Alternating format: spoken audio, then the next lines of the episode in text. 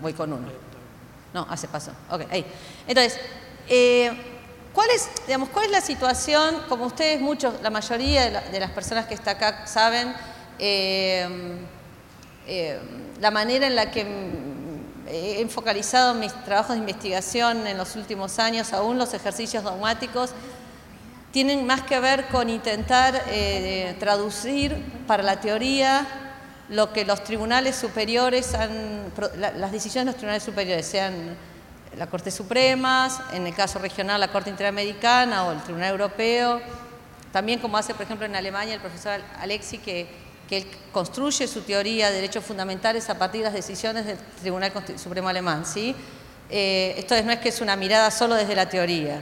Entonces, cuando ustedes, si ustedes revisan lo que la Corte Interamericana ha dicho sobre este tema, Ah, bueno, lo primero que encuentran es que la cuestión no ha sido de entrada específicamente planteada como un problema, pero eh, lo que se advierte es como dos condiciones, eh, dos, vulnerabilidades que eh, la Corte Interamericana encuentra en las niñas que son debidas a dos razones diferentes.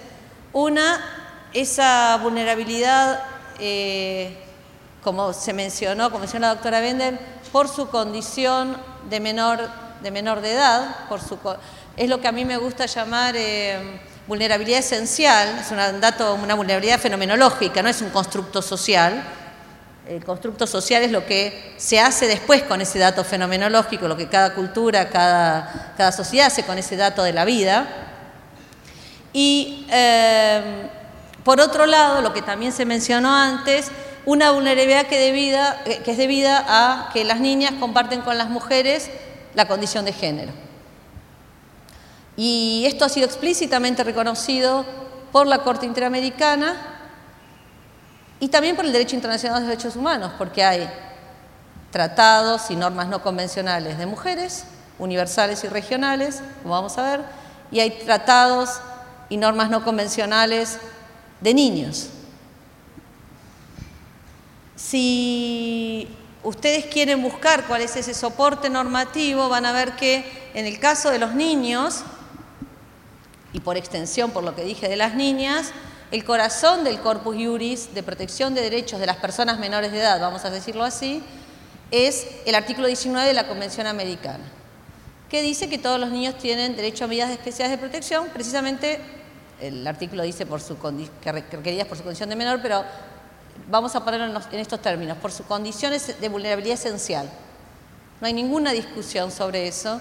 Y puesto de este modo, el primer deber del Estado respecto de los niños, de todos los niños, es eh, asegurar esa protección especial que para la mayoría de los niños eh, es eh, provista por su familia, básicamente, y en algunas otras culturas por el ámbito comunitario, pero si fallan estas dos instancias, como todos ustedes saben, es el Estado el obligado a garantizar estas medidas de, protección especial, pero también por esa situación de desigualdad que se señalaba, de asimetría que se señalaba antes. Ese corpus iuris es denso, es complejo, es enorme, es el más, grande de todos los eh, corpus iuris de grupos destinatarios de protección especial.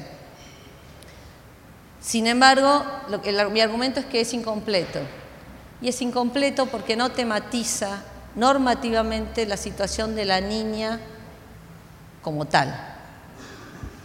Entonces, ya tenemos un primer argumento que es que la situación normativa de las niñas y los deberes estatales de protección hacia ellas se derivan de la condición de menor de edad pensada para los niños centralmente. ¿Cómo complementamos esto? ¿Cómo la Corte Interamericana eh, suple este déficit? Por otro corpus juris que no es tan denso, no, está tan desarrollado, no es tan largo, pero que es el cuerpo normativo que regula... Venga, pónganse cómodas acá. Venga, por favor, doctora Piñata, ¿no? ¿Está bien? Eh, es un corpus juris que le decía que no es tan denso, no es tan completo, es completo quizás, pero no, no, tiene tantas normas, que es el, de el referido a las mujeres. Centralmente la CEDAW en el orden universal, la Convención de Berlín para todos conocen el orden regional. Entonces resulta que hay, pero ahí tenemos otro problema, que esto se advierte mucho en todos los tribunales internacionales en las decisiones. Bueno, en la decisión que comentó la doctora no se advierte nada, o sea, lo que se advierte es espanto, pero, pero digamos, cuando los tribunales quieren eh, eh, adjudicar los casos aplicando estas normas, no, no hacen el ejercicio que ahora quiero proponerles, que es que fenomenológicamente las niñas no son iguales que las mujeres. No es que son mujeres como en un envase más chiquito. Y de hecho entender que son así conduce a la sentencia que comentó la doctora Bender, como tenía, y a muchas otras, como la niña tenía una iniciación sexual, la iniciación sexual como um, actividad propia de la vida adulta es incompatible con la condición de ser niño. Por lo tanto, se caen todas las protecciones debidas a la persona menor de edad como tal. Entonces hay todo un déficit normativo que tiene que ver con esta idea de que los derechos de las niñas derivan o de los derechos de las personas menores de edad centralmente pensados para los chicos o de poner a las niñas par conditio con las mujeres. En cualquiera de los dos casos es un enorme corpus juris, pero es incompleto. Y es en esta falta, en esta ausencia, en donde para mí se encuentran algunas de las dificultades que tenemos a la hora de poner, dar contenido a las medidas especiales de protección a las niñas como tales. ¿sí? Ah, a esta situación que es general y les diría que es esencial, algunos, por ejemplo, Ernesto Garzón Valdés llama la vulnerabilidad de los niños vulnerabilidad radical. ¿Sí? Pueden poner la palabra que quieran, pero que aluda a algo que no tiene que ver como, que es un constructo histórico. Um, en el caso de las niñas que entran en contacto con la justicia penal, sobre todo como, mm, también como víctimas, y como perpetradora sin dudarlo, y, está muy clara la relación en los estudios empíricos, que son muy poquitos, entre eh, víctimas y perpetradoras, la relación está mucho más acentuada que en el caso de varones, que también está presente. ¿sí? Pero en el caso de niñas está prácticamente la totalidad de las niñas que de a poco ingresan a la justicia penal como perpetradoras han sido víctimas de delitos y en general de delitos, delitos asociados con la violencia intrafamiliar sexual, el abuso.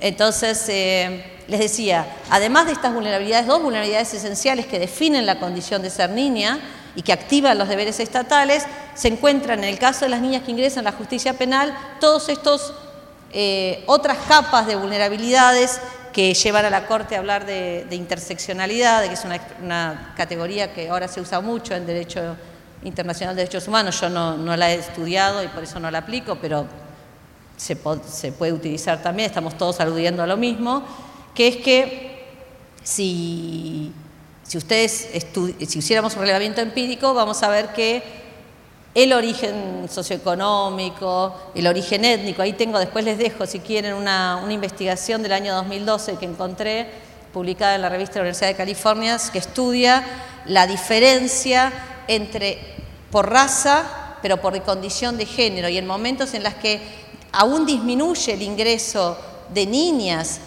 al sistema de justicia como imputadas, e, en, ese porcentaje aún disminuido no se modifica en nada el, porcentaje de niñas afroamericanas, que están en, como en un 75% constante. Entonces, eh, se, suman vulnerabilidades, en este caso en los Estados Unidos por cuestión de raza, origen, etcétera. Em, y pasemos a la otra. Entonces, ¿cuál es, digamos, em, esta pregunta, lo que viene ahora es la indagación respecto de qué es primero, si el huevo o la gallina, porque lo que nosotros vemos es que las, las niñas, las adolescentes mujeres están, eh, no han sido materia de preocupación específica de las prácticas estatales en la justicia penal, sino de forma como muy esporádica, bueno, la Cámara Gesell, alguna cosita y muy reciente, pero al mismo tiempo, y esto a mí me preocupa como académica, la ciencia penal históricamente no consideró la posición de las niñas y las mujeres. ni siquiera la criminología, que lo hay recién hace unos poco tiempo que empieza a preocuparse sobre, sobre, sobre ese tema. Entonces, tendemos a pensar que como la, mm, incidencia estadística históricamente fue tan baja, entonces ni el Estado se preocupaba mucho por esto. Ejemplo, no vamos a tener un centro específico para niñas si son tan pocas. Pero eso no exime de pensar cómo la logro considerar su particular situación para conseguir su reintegración social. El punto es que el, no tematizarla en, totum, con el modelo que se aplica para varones, hace desaparecer la cuestión de la, preocupación pública. Ah, y al mismo tiempo, porque no estaban en, los sistemas penales, el derecho penal y la ciencia penal en general no consideraba esto, eh, la posición de las niñas como tema. Ah, probablemente alguien después, no lo sé, tenemos que estar atentos, pero diga que yo ahora escribo sobre esto, porque como me dediqué a menores, entonces ahora escribo sobre niñas, y que no es un tema que un penalista debería, serio, debería considerar. Ah, la, la, cuestión que se... Súmenle a esto, ¿no? hay un dato adicional, que el derecho penal histórica, en su, origen y su evolución central, eh, comparte con el, con el derecho en general la idea de neutralidad y de objetividad. Entonces, no tenía marco, no tenía espacio para tematizar la singularidad de género. Es muy reciente y un dato curioso también de la evolución de la ciencia penal en las últimas décadas por como causa de, sobre todo, el movimiento de mujeres y de la, de la fuerza performativa de las mujeres en producir normas de derecho internacional, porque ahí está centralmente el cambio que después, eh, digamos, eh, tuvieron efecto en los derechos domésticos nacionales, es eh, bien interesante que la producción teórica y también las investigaciones empíricas traducidas en, artículos de revistas especializadas sobre estos problemas de niñas en el sistema penal y mujeres también, pero niñas, es producida por mujeres. Las, académicas son mujeres, en la división del trabajo. Entonces, bueno, está esta invisibilidad que entonces conduce a que la situación de las infractoras y de las víctimas y testigos tampoco esté planteada, salvo con algunos eh, detalles, como menciona Cámara y demás. Entonces, cuando aparece la niña, y lo vemos ahí en la jurisprudencia de la Corte Interamericana, que Aida Kemelmacher va a explicar con más detalle después, en cuando son víctimas de delitos que es el peor escenario para pensar la promoción y la protección de los derechos. Eh, no hay ningún, a eso les quería decir, eh, supongo que la doctora después lo va a retomar, la doctora Kemranger, no hay ningún caso ante la Corte Interamericana de adolescentes infractoras. ¿Sí? Ninguno. No quiero extenderme sobre los casos porque esto lo van a ver y después. Aquí tienen, digamos, simplemente y para conectar con la presentación que sigue, todas las, eh, en Calpo Algodonero, en, uh, Rosendo Cantú, todos los párrafos en los que la Corte Interamericana alude a esta idea de vulnerabilidades múltiples o interseccionalidad en la vulnerabilidad. Y finalmente, yo, mi idea es que es en el primer caso en el que la Corte Interamericana planteó la cuestión de las niñas, no está como muy explícito, pero me parece que de ese párrafo 134 surge que la niña es vulnerable como persona menor y como parte del universo femenino. ¿sí? No, no, se anima la Corte Interamericana a decirlo del todo, es un grupo diferente, pero se puede construir, me parece razonablemente, sacar esa conclusión. Entonces, bueno, las normas eh, son muchas, les dije, ven que ahí hice un resumen igual, pero se ve claro que el corpus de niños es mucho más denso que el de mujeres. Ah, y una nota adicional acá, y ya voy terminando, que les quería plantear, que es bien interesante, sobre todo en, en, este, en este ámbito, que a mí me parece que algún día vamos a, y ahí veo algunas personas que pertenecen al movimiento de mujeres, alguna vez vamos a tener que poder tener ese diálogo. Porque me parece que parte de las dificultades tiene que ver por las tensiones normativas que existen entre, eh, y teóricas que existen entre el avance eh, de, la, igualdad material de las mujeres con los, con los hombres y la posición de los niños. ¿sí? Entonces a mí me parece que es una conversación que como que es políticamente incómoda, pero que es preciso dar en algún momento. Em, y ahí lo vemos, ¿sí? porque la niña, si ustedes analizan todas esas normas, que les dije que conforman un, corpus complejo pero incompleto, hay, digamos, hay lo que es característico de los niños, que es la, tensión entre derechos de protección y derechos de defensa, las libertades eh, personales. En el caso de las niñas, por ejemplo, eh, frente al argumento de una, una sentencia hace un mes, y corríjame por favor si me equivoco, de alguien que no voy a nombrar, a un fiscal y después una jueza que resolvieron el caso, ¿era 12? De que a los 12 años una niña eh, estaba en condiciones, en ejercicio de sus derechos de libertad, sus derechos de defensa, de consentir eh, relaciones sexuales con un adulto.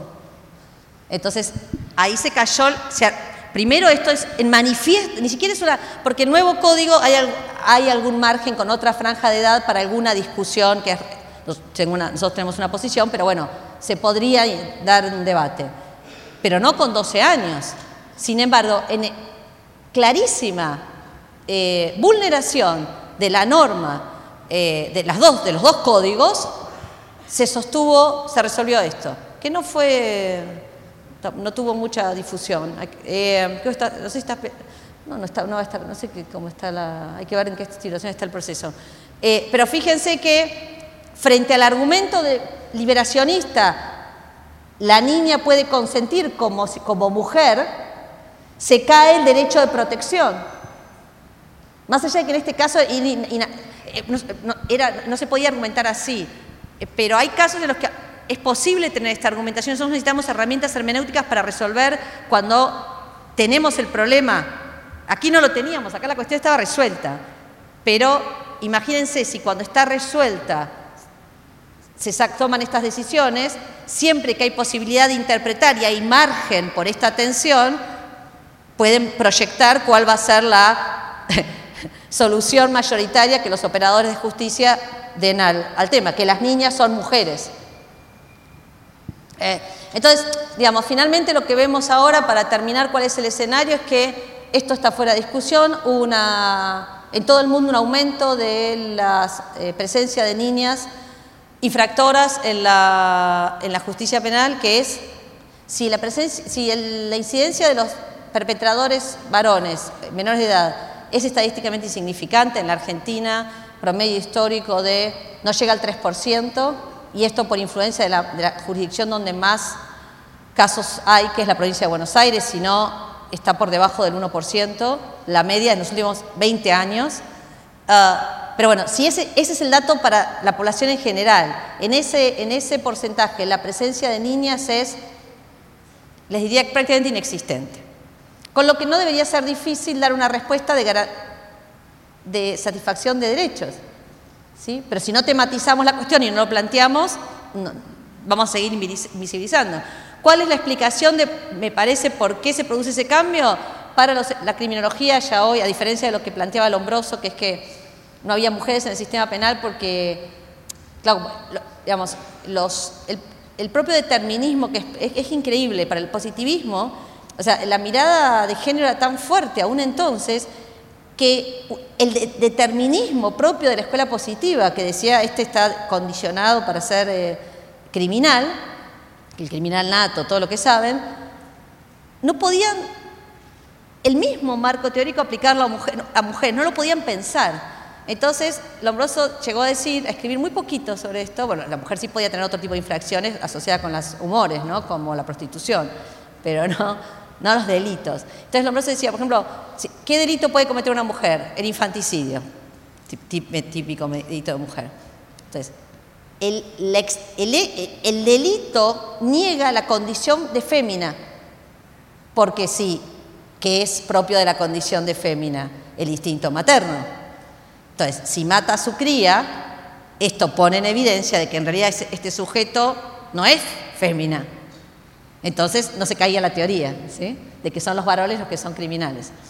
Ah, em, el cambio, lo que, se, lo que se afirma ahora es que eh, el mayor ingreso en general tiene que ver con las claras transformaciones, de, sobre todo a partir de la década del 50, de, el control, digamos, el, el debilitamiento de los mecanismos de control social doméstico y el ingreso de mujeres y niñas al sistema, eh, a la vida pública, y bueno, esto tiene sus, eh, es como tiene que ser, pero bueno, eh, conduce también a que haya más mujeres criminales. pero de todos modos, la estadística, como les dije, es, clarísima y no hay, no, no es significativa. Y sobre todo hay un dato bien interesante que tiene que ver también con la socialización de niñas y niños. En todo el mundo, las niñas infractoras no ingresan por regla por delitos eh, violentos.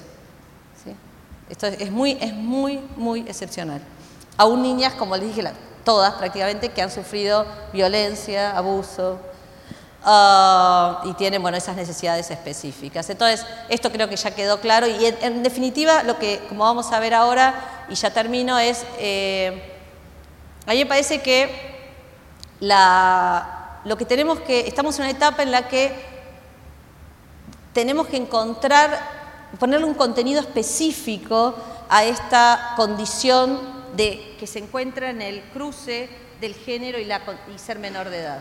No tiene contenido específico. Si yo tuviera ahora que decirles, lean estos cinco trabajos sobre ese contenido específico, no está desarrollado. y una vez que uno tenga, sepa cuál es ese contenido específico, como dicen los, el maestro Ferraioli, con una buena teoría, entonces uno puede montar una buena política pública que requiere una ingeniería institucional adecuada. No alcanza con, no alcanza con el título, no alcanza con el logo, no alcanza con eh, la enunciación. Si nosotros no tenemos un soporte y una transformación de las condiciones materiales en las que esos títulos o esos entrenamientos tienen que eh, transcurrir, no cambia nada. Sí, ahí mencioné algunos que son las cuestiones donde incide directamente este entrecruzamiento, no solo el entrenamiento y el apoyo, sino en los lugares que comparten con varones, el tema de las medidas no privativas y las medidas alternativas, que no tienen el mismo contenido si se trata de niñas que si se trata de niños. Nosotros pensamos, hacen falta medidas alternativas para los adolescentes infractores. Sí, claro, pero cuando discutimos eso, si la que tenemos en el caso es una niña, va a requerir una mirada específica que nadie plantea. Y finalmente, entonces, como, cuestiones para ser ya eh, muy, muy concretas, eh, hacer el relevamiento normativo y, los datos, que no los tenemos, eh, trabajar en, el desarrollo del corpus juris específico, redefinir el principio de especialidad que es propio de la justicia juvenil con este plus de género, ¿sí? que no sabemos hoy qué significa o cómo tendría que hacerse. Y finalmente, algo que aquella vez, creo que vos estabas, Nora, cuando dije, ¿no? Que se me ocurrió ahí, dije, claro, tanta idea que, de, ampliar las posibilidades performativas de la Convención del Niño, bueno, entonces tengan un protocolo sobre niña, ese es el espacio que la comunidad de naciones se ponga de acuerdo, ese es el lugar para definir ese contenido especial. Que se apruebe un cuarto protocolo a la Convención sobre Derechos del Niño que considere en particular la situación, la condición jurídica de la niña. Estas eran las cuestiones que quería compartir con ustedes esta tarde. Gracias por la atención. Gracias.